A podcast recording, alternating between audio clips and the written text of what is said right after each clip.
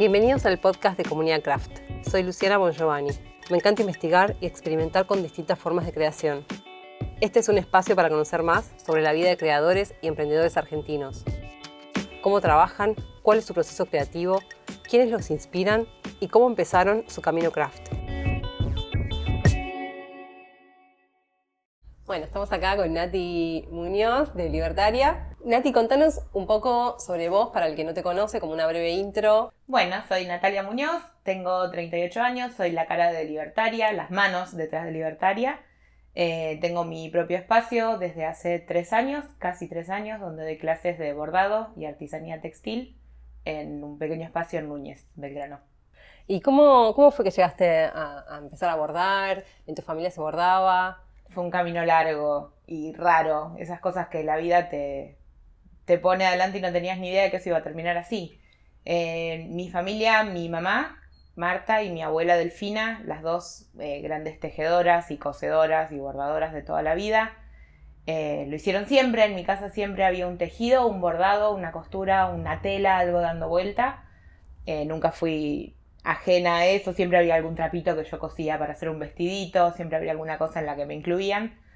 Eh, a los 12, finalmente, entre los 12 y los 14, mi mamá me enseñó a bordar. O sea, es literalmente sentarse y ponerse a este punto se hace así, este punto se hace de esta manera. ¿Y vos querías o, sí, ella me... Sí, sí, me copaba, me copaba. Siempre me gustaron mucho las manualidades, siempre se me dio muy bien y muy fácil.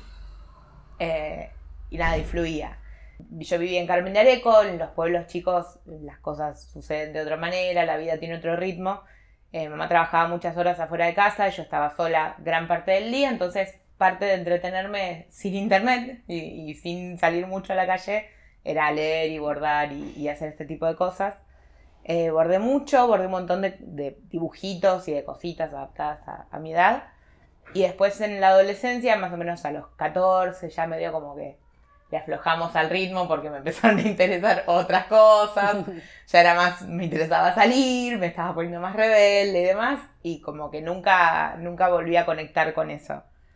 De grande ya a los 30, 30 y poquito, ya viviendo acá en Buenos Aires, trabajaba en una oficina, en la parte administrativa, en una agencia de publicidad.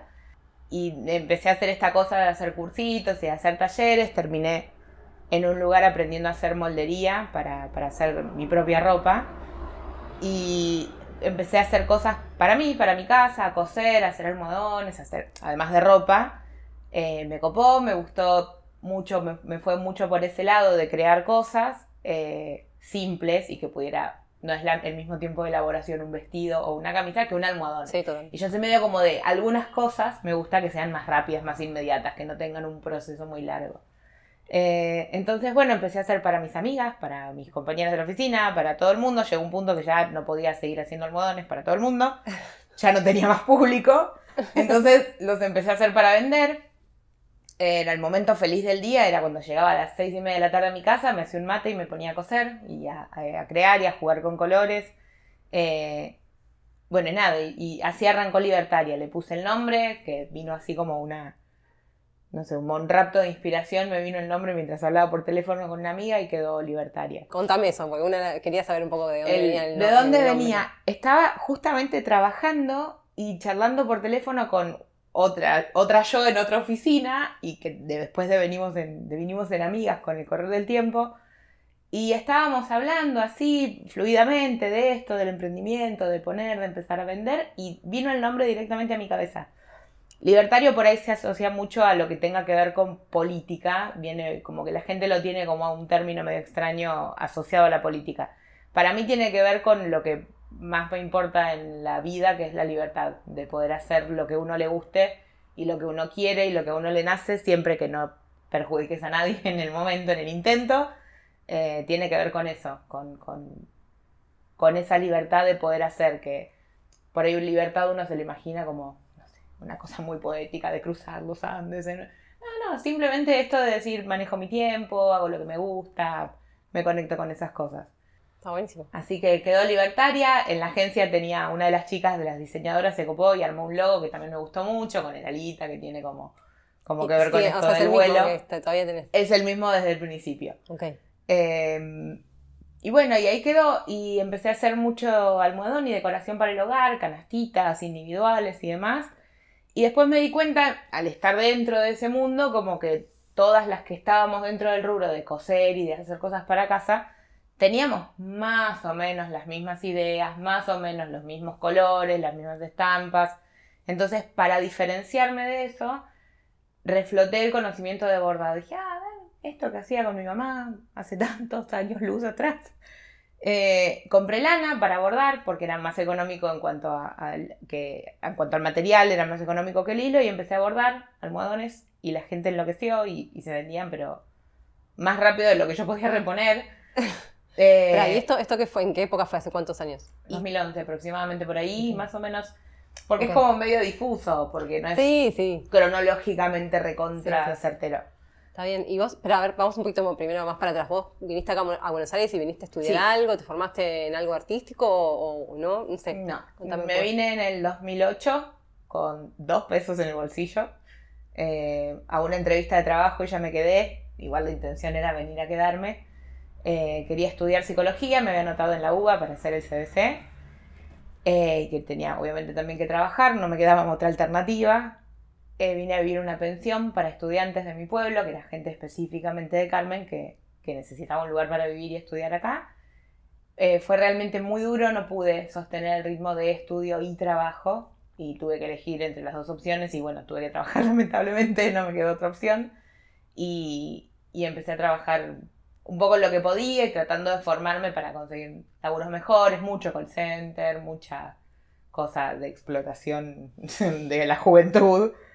Em, pero sí, siempre fue como remando un poco. Y esto recién de 2011, 2012, por ahí empezó a perfilar como el lado creativo y, abrazarlo como, bueno, esto es una posibilidad, esto es algo que, que puede pasar. Nunca pensé que podría vivir de eso, pero sí como una posibilidad de, bueno, si uno no puede hacer lo que le gusta, que es vivir 100% del arte o vivir 100% de esto, busco un tiempo de mi vida en el que hago esto que me gusta y el otro tiempo hago lo que me da de comer, básicamente. Está perfecto, para empezar, está genial. Así que... Y aparte así también empezás a, encontrar tu estilo, a, hacer, a practicar, a, manejar distintas técnicas, ¿no? A, encontrar tu propia voz. Sí, tal cual. ¿Y ahí vos volvías de trabajar y te ponías con eso o los fines de semana? ¿Cómo te manejabas ahí? Todo el tiempo que podía. Volvía de trabajar, eh, hacía las cosas más urgentes y más indispensables de mi casa. Eh, no sé, prevía lo que se iba a hacer para cenar, hacía una carrerita al súper, compraba, dejaba todo listo y me sentaba a coser, a cortar, a preparar. Mi casa era un quilombo constante, siempre había hilos y telas y cosas arriba de la mesa, máquina de coser desplegada. Y eso te iba a también preguntar, ¿y tenías como un espacio? Porque ropa eh, tiene otro volumen que el bordado no, y cero, tenías un espacio, una estantería, no sé cómo te manejabas un compañero, un compañero muy tolerante con esas cosas Vivíamos en un dos ambientes y en el living comedor tenía un mini placarcito donde acomodaba como podía las telas y las cosas. La máquina de coser vivía arriba de la mesa. El gato vivía arriba de la mesa. el perro vivía abajo de la mesa tratando de agarrar todo eso. Pero bueno, lo armábamos como, como podíamos. Él sabía que era un momento feliz de, de hacerlo, entonces no le molestaba. Realmente era. Es un buen tipo, aparte. Es muy tolerante nada, llegaba y era eso, era hacer unos mates, hacer una cosita, aunque sea un ratito, era bueno, hoy corto, mañana armo, pasado pongo cintas. El fin de semana era el momento feliz, estaba internada desde que me despertaba hasta que me iba a dormir haciendo cosas. Pero ya te digo, era un disfrute absoluto, no era, uh, tengo que coser, tengo que, era realmente es, llego el sábado, puedo hacer esto, puedo quedarme hasta cualquier hora y, se recontra explotó toda esa sensación, se multiplicó cuando empecé a bordar, porque fue conectar otra vez siendo la misma persona, pero siendo otra persona. Bueno, no es la misma persona a los 12 que a los 30. Totalmente. Pero absolutamente opuesta. Entonces conecté con que siempre me gustó, pero además le encontré esta cosa que me hace el bordado, que es conectarme con la desconexión. Yo vuelo. Cuando estoy bordando, tengo la cabeza en otro lado y fluye y no pienso nunca, eh, nunca no, bueno, a veces, pero la mayoría de las veces no pienso en colores, no pienso en estructuras, no pienso en puntos, es como sale, sale y sale y es totalmente libre y creativo y, O sea, no, no, te manejas con un patrón, vas, es más instintivo, o sea, como por un Poco y un poco, un poco y un poco. Hay veces que encuentro algún diseño que me gusta muchísimo y lo copio tal cual está de alguna revista y viene el patrón. Pero muchas veces también es una foto que encontré en Pinterest, en el tío Pinterest, como dicen mis alumnas. Eh, encontré, me gustó, lo imprimí, lo pasé a la tela y lo empecé a diseñar o lo empecé a... Le cambio los colores, le pongo los puntos que me gustan, le doy mi no sé si es mi identidad, porque suena como demasiado. Oh, identidad. No, pero sí es. Pero sí es, le doy. Tu impronta. Exacto, le doy mi impronta. ¿Cómo fue el momento donde te empezaste a dedicar full time a esto? Eh, fue un poco sin querer queriendo, porque cuando empezaron a aparecer los almohadones bordados con lana, la gente me empezó a preguntar si yo daba clases de bordado mexicano. Y yo estaba totalmente descolocada porque no sabía que existía algo como el bordado mexicano yo siempre explico y de hecho voy a aprovechar para contarlo nuevamente, porque nobleza obliga, que el bordado mexicano es un invento argentino. Alguien con mucha cabeza para el marketing empezó a bordar con lana y le dijo bordado mexicano a eso. Pero en realidad el bordado es universal. Lo que le da la estética de mexicano al bordado mexicano es justamente los colores que eligen, eh, qué diseños eligen bordar. Es como, como las empanadas hablando de, algo más conocido para todos. Una empanada es un disco de masa con un relleno. Ahora, si la empanada le pones carne y azúcar y de aceitunas es de, no sé, Mendoza. Si le pones papa y no sé qué es tucumana. Si le pones tal otra cosa es gourmet. Si la pones en un frasco es de Palermo. Eh, es, pero siempre es una empanada. Siempre es un mm. disco de masa con relleno. El bordado es lo mismo. Es una aguja con un hilo sobre un soporte que forma una composición. Ahora, si es súper simple y con líneas muy, básicas y muy netas, va a ser eh, escandinavo. Si tiene muchísimos colores y muchísima cosa natural y de animales y religiosas, probablemente sea mexicano. Eh, si es súper elaborado a un nivel que no sabe si está impreso o si está bordado a mano, probablemente sea ruso, que son las grandes bordadoras. Pero en sí es siempre eso el bordado. Entonces, cuando la gente me preguntaba si era bordado mexicano, yo decía no.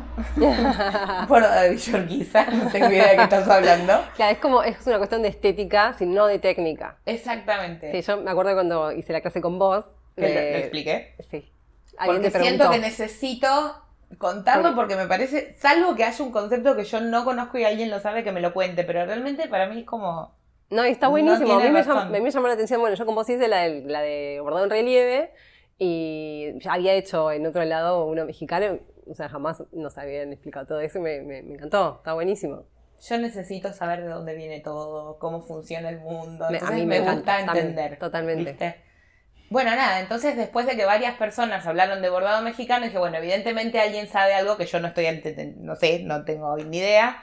Empecé a averiguar y vi que existía mucha gente que daba estos talleres de bordado mexicano. Mm me anoté en uno para ver qué, era y era lo que yo ya sabía hacer. Cuando tanta gente preguntó si daba clases, estaba charlando un día con, con mi compañero y me dice, ¿por qué no das clases? Estás loco, vos, ¿cómo dar clases? Yo, ¿de qué? No tengo un título, no te doy diseño, no tengo ni idea. No, bueno, pero abordás hace mil años y, sabes un montón de puntos y te das maña para explicar y tenés buena onda con la gente. Quedó como, ni loca, estás cualquiera, la flashaste. Y quedó ahí como, mmm, y capaz que no sé.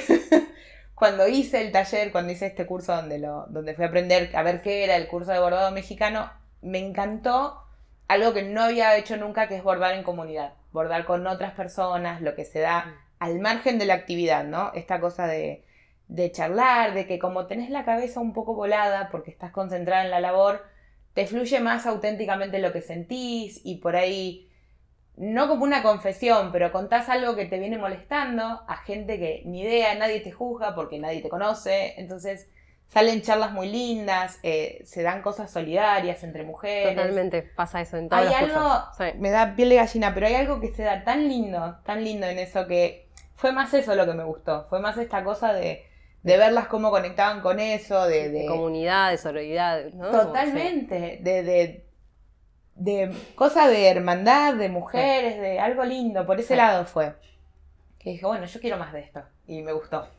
Y al poco tiempo, esas cosas que se empiezan a alinear y a dar sin querer queriendo, eh, me dijeron, mi compañero fue que, el, que fue que más me empujaba ahí con todo esto.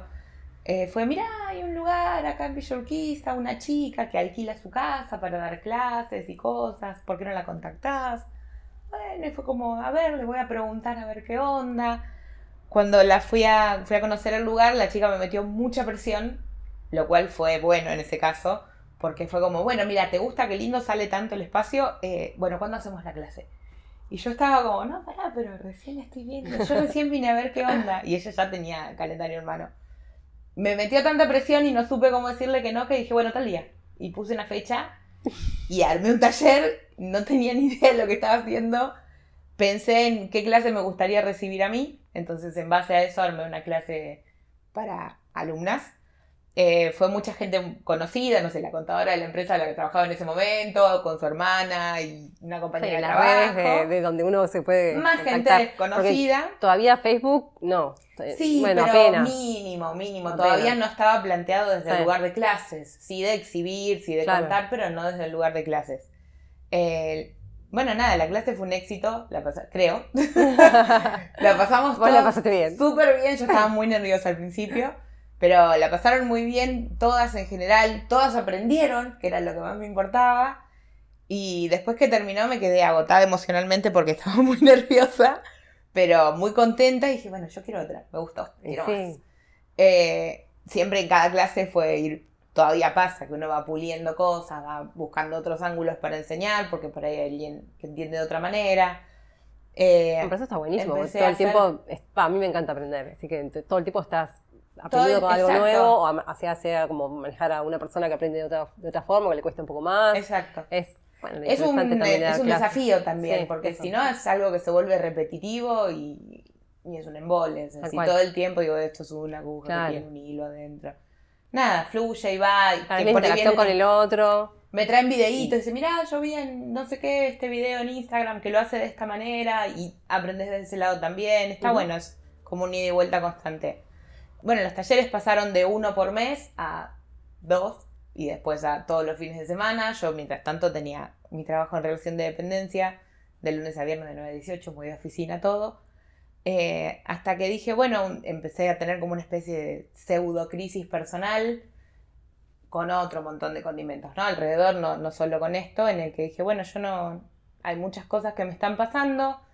Eh, una amiga me hizo la pregunta correcta, que fue, bueno, si vos pudieras de todas las cosas que te están pasando que no te gustan en tu vida, ¿cuál es la que más infeliz te tiene? ¿Cuál es la que más infeliz te hace?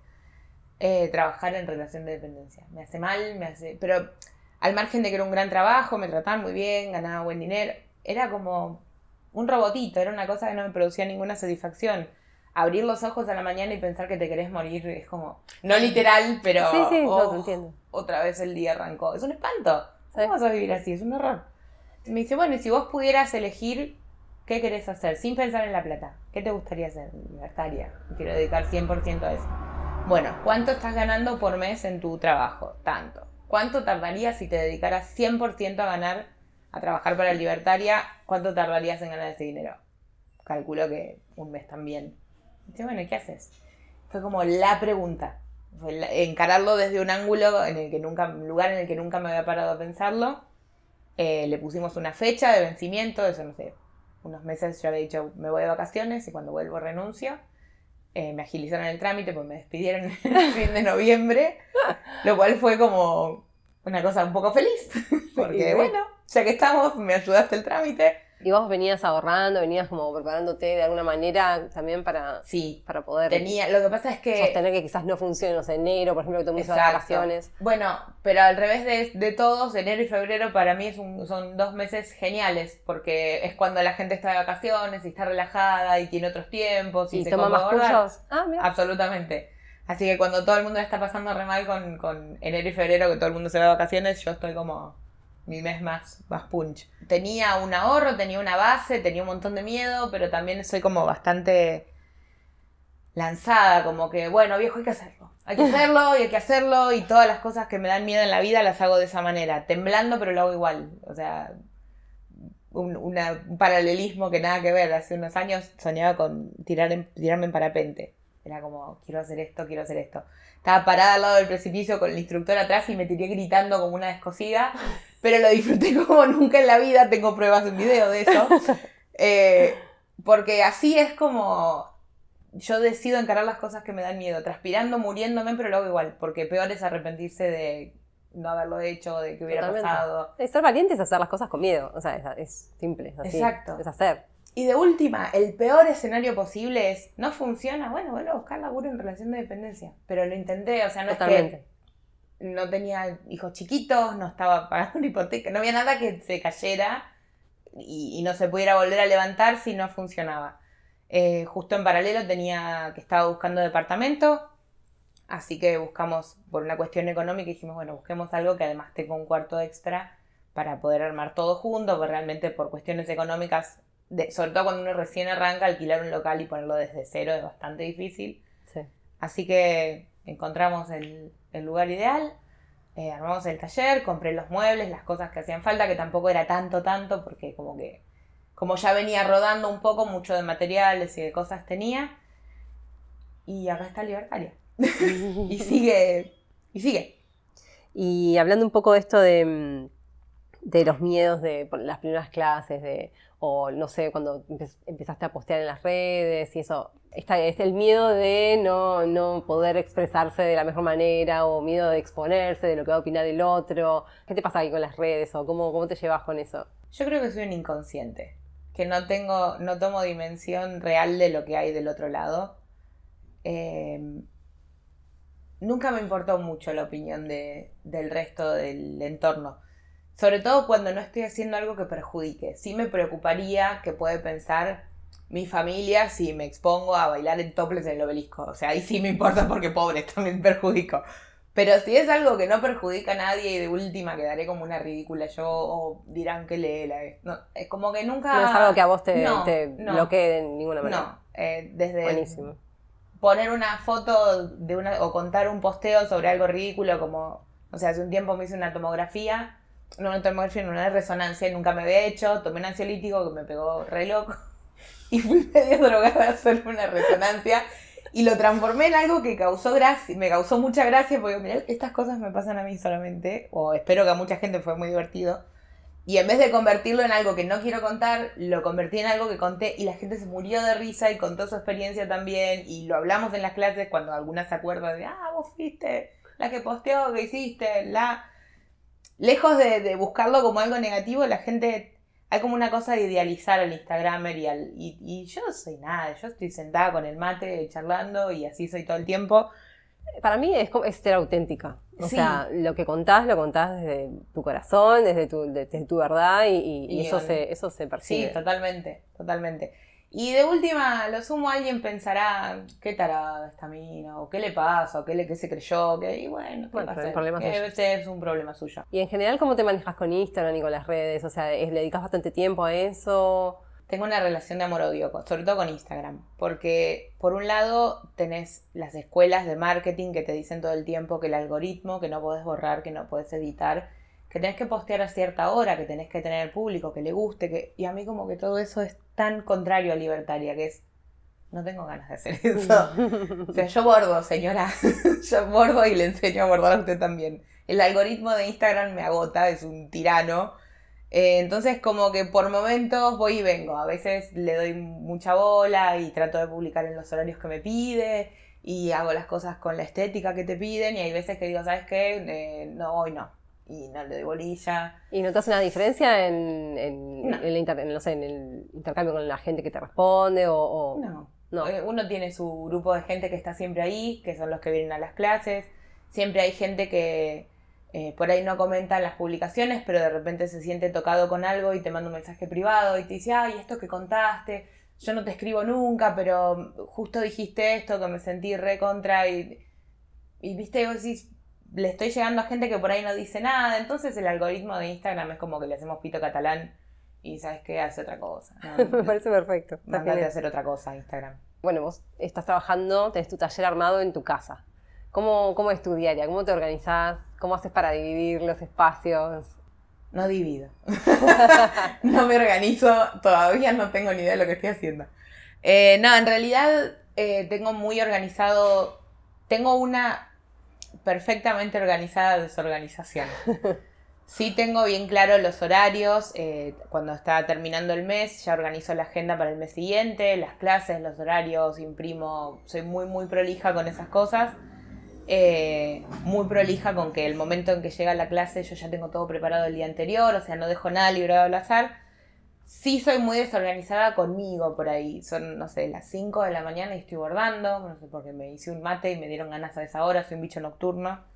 Mm. Entonces, eh, es más o menos cuando tengo ganas, cómo funciona. Es, a esta hora tengo ganas de bordar, a esta hora te voy a cortar tela, a esta hora que también es un poco una cuestión muy de emprendedores, ¿no? De, encontrar una organización en tus tiempos y en, no relegar tu vida personal para no vivir trabajando y viceversa, no vivir de joda y que de repente te acordás que tenías que trabajar.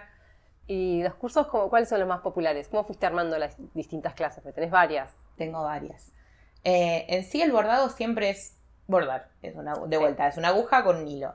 Pasa que hay que buscar cómo centralizar o cómo agrupar porque si no es cocoliche que no tiene forma de nada.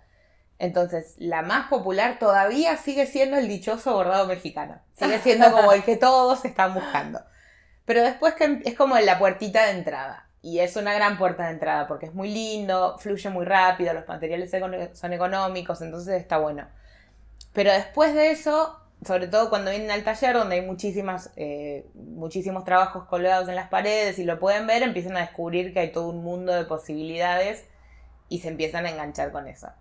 En general la secuencia es bordado mexicano, después pasan al bordado clásico, donde es un desafío bordar con hilo más finito y demás.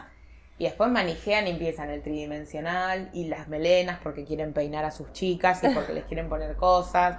Y ¿Cómo, lo de las melenas cómo surgió? ¿Cómo... Lo de las melenas, en eso fui autodidacta y le agradezco mucho a las rusas porque son las grandes bordadoras. Eh, había visto una chica que borda, no me acuerdo dónde, en el universo de internet se me perdió, que bordaba mujeres con pelo largo y yo estaba fascinada porque no puedo creer que exista algo tan lindo como eso. Y me pasa que cuando encuentro algo que me gusta mucho y no me lo explican fácil, me pongo como bastante terca con eso. O sea, voy a seguir buscando la manera de aprender cómo se hace el dichoso bordado. Entonces, eh, descubrí que la que, la que bordaba eso era una, la que más bordaba esa técnica, era una rusa, con un nombre impronunciable, pobre, le mandamos un beso. Entonces busqué el traductor de Google puse bordado todas las alternativas que se me ocurrían. Bordar pelo, bordar melenas, bordar peinados, bordado de, bordado no sé qué. Lo traducía al ruso y ahí copiaba y pegaba en YouTube. Terminé en un canal turbio en algún lugar del recóndito de internet y terminé encontrando cuál era el punto y ahí fue a hacer 1500 cabezas hasta que encontré cómo quedaba bien y, y cómo se hacía cada peinado. Es mucho prueba y error y, nada, hasta que finalmente quedó un resultado aceptable. Mm. Generalmente cuando es una técnica nueva, entre comillas, nueva para mí o nueva para las clases, yo ya hice 2.000 pruebas pilotos que no ven la luz, que nadie las ve en Instagram, que nadie las ve en ningún lado, y lo que se ve es lo que quedó decente y bien. Todo el trabajo tuyo atrás, la experiencia que lograste, hasta, o sea, tuviste hasta que... Esas son las cosas que me quedo guardando a las 5 de la mañana.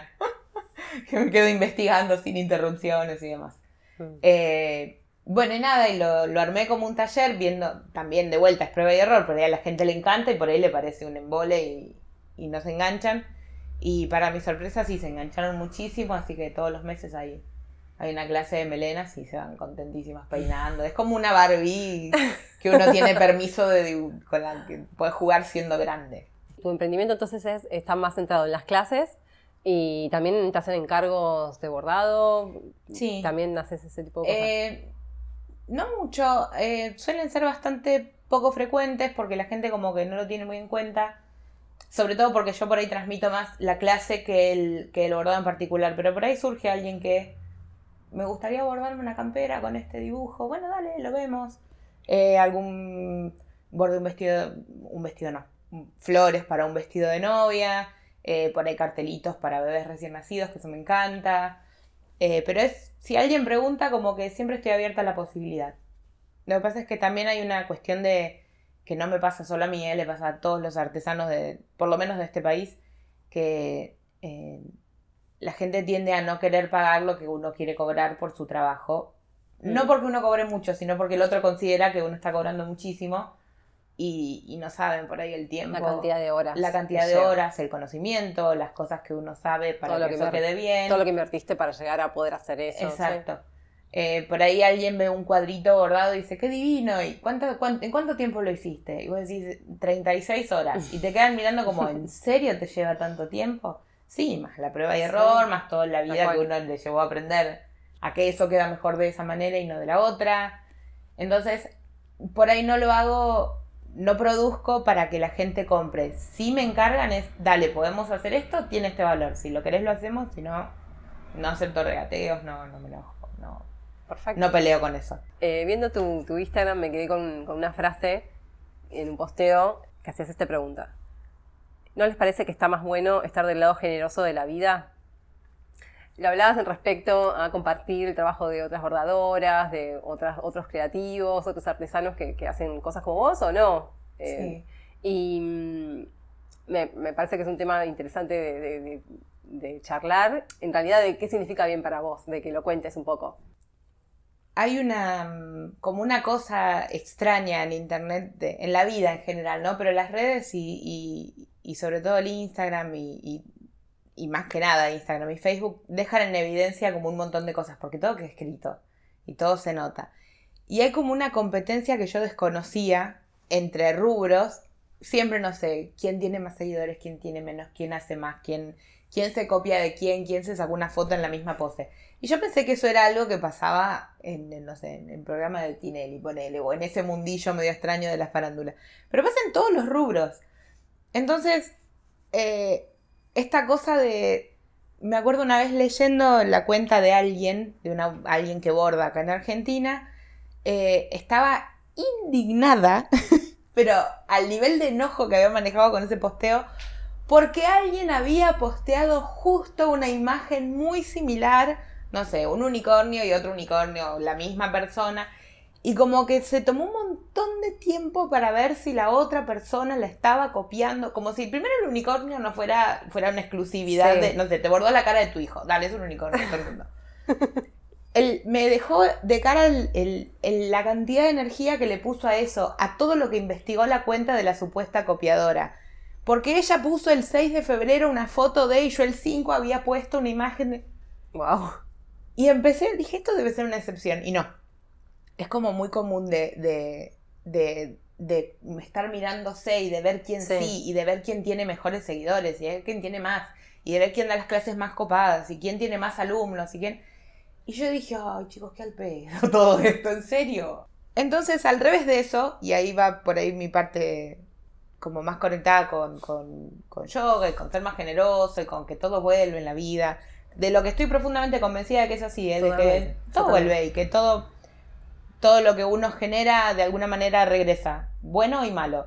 Entonces estuve como pensando mucho en eso y digo, lejos de, de, de, tirarnos tierra entre nosotros, está bueno mostrar lo bueno que es el otro. Eh, hay mucha gente que borda en, en, el mundo, ¿no? Pero en particular en Argentina y en Buenos Aires, que es donde más lo veo como más difundido por ahí. Eh, gente que borda muy bien, gente que hace unas cosas geniales, que, que, son artistas, porque de, de, verdad lo veo como algo artístico, que hace cosas increíbles y que no van a ni hablar mal de mí ni de otra persona, mostrar su trabajo. Entonces, me pareció bueno hacer como esto del primer paso de decir, mira, yo también bordo y yo también doy clases, sin embargo estoy contándote las, lo buenas que están las clases o los trabajos que hace esta otra persona. Porque todos tenemos posibilidad de trabajar de esto. Y porque, no sé, porque está bueno compartir, está, está bueno, generar.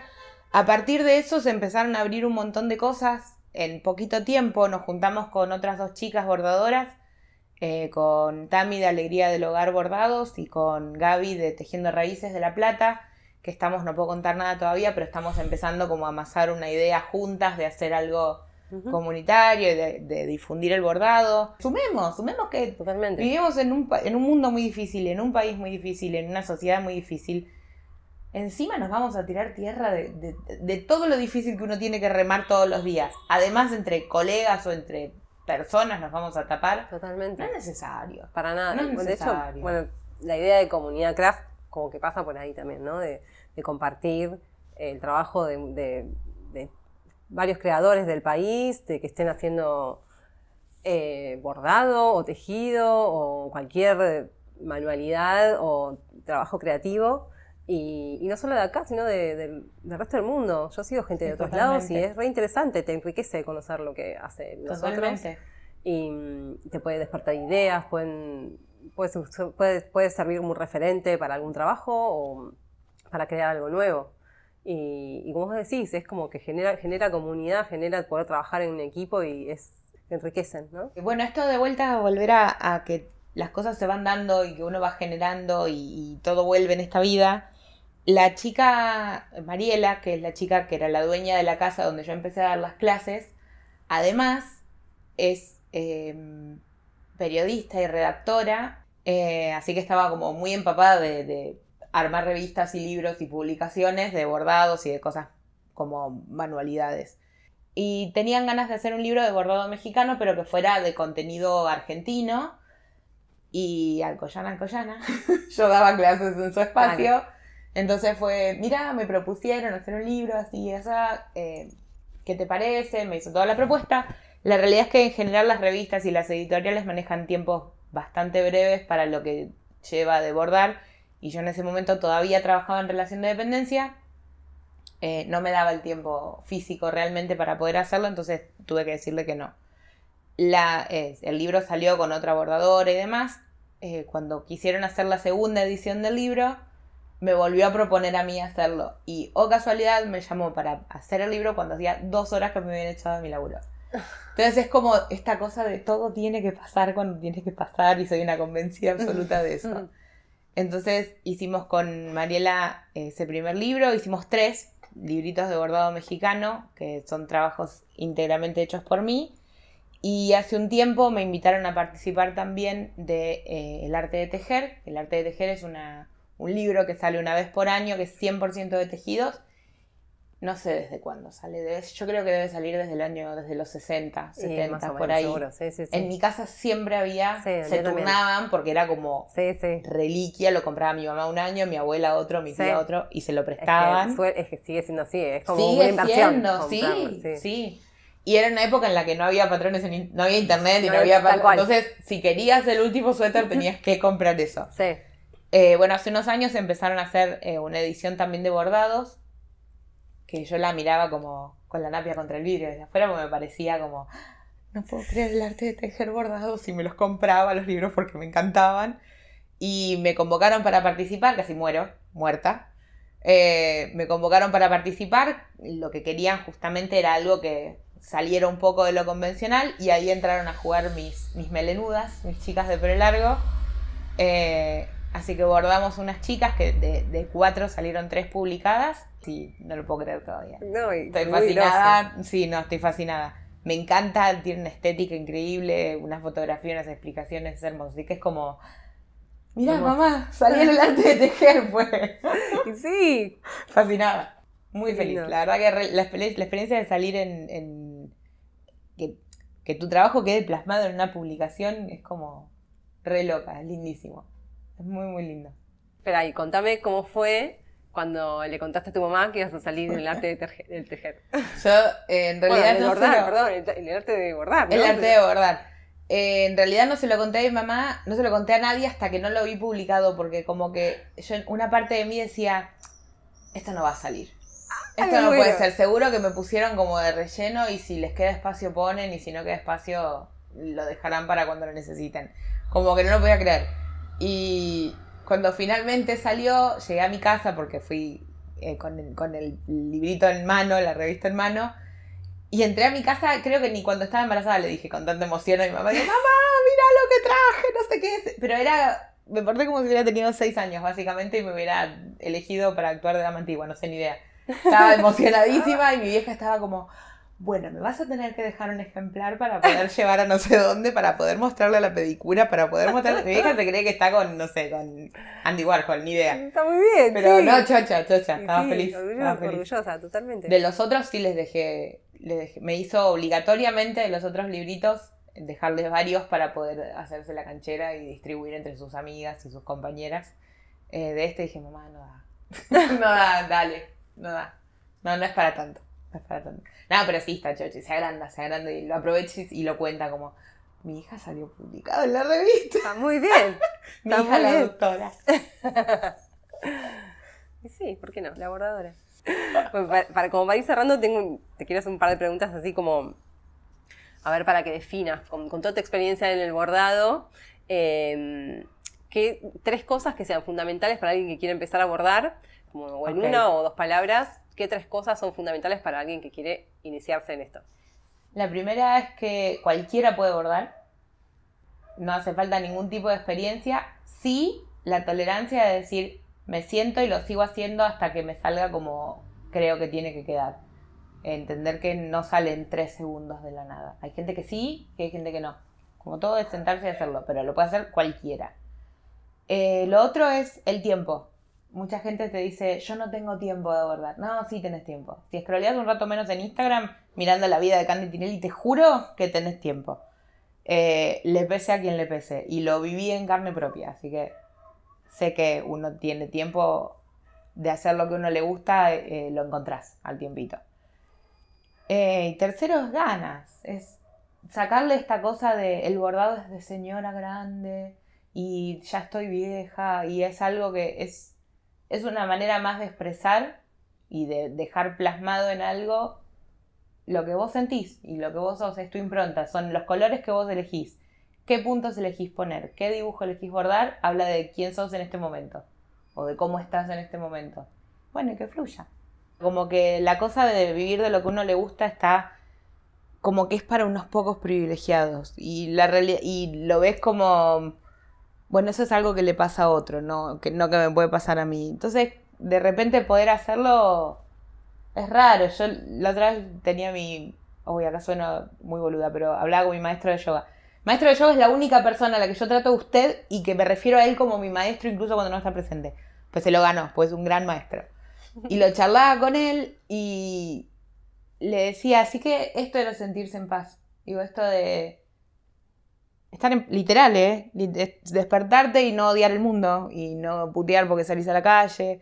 Por ahí también esto de decir, bueno, tanto quilombo porque te copió el bordado, es porque uno, o yo tengo este estado de tranquilidad, ¿entendés? Y no vivo caliente peleándome con todo el mundo por cualquier cosa. Debe tener que ver un poco con eso. Sí, ¿dónde se pone el foco, no? Estar más en eje con uno mismo y con lo que ah, hace. es, lo, importante. Mientras que no me saques la foto de mi perfil y la pongas como que es tuya, copiate el dibujo. Acá vienen y me dicen, ¿puedo sacar fotos? Obvio que puedes sacar fotos, etiquetame, que todo el mundo vea, que conozca, que vengan a tomar clases. No, porque hay lugares donde no te dejan. Del momento que existe internet no hay más privacidad para esas cosas, copiate todo, sé lo que te guste la última es, ¿dónde, dónde te podemos encontrar?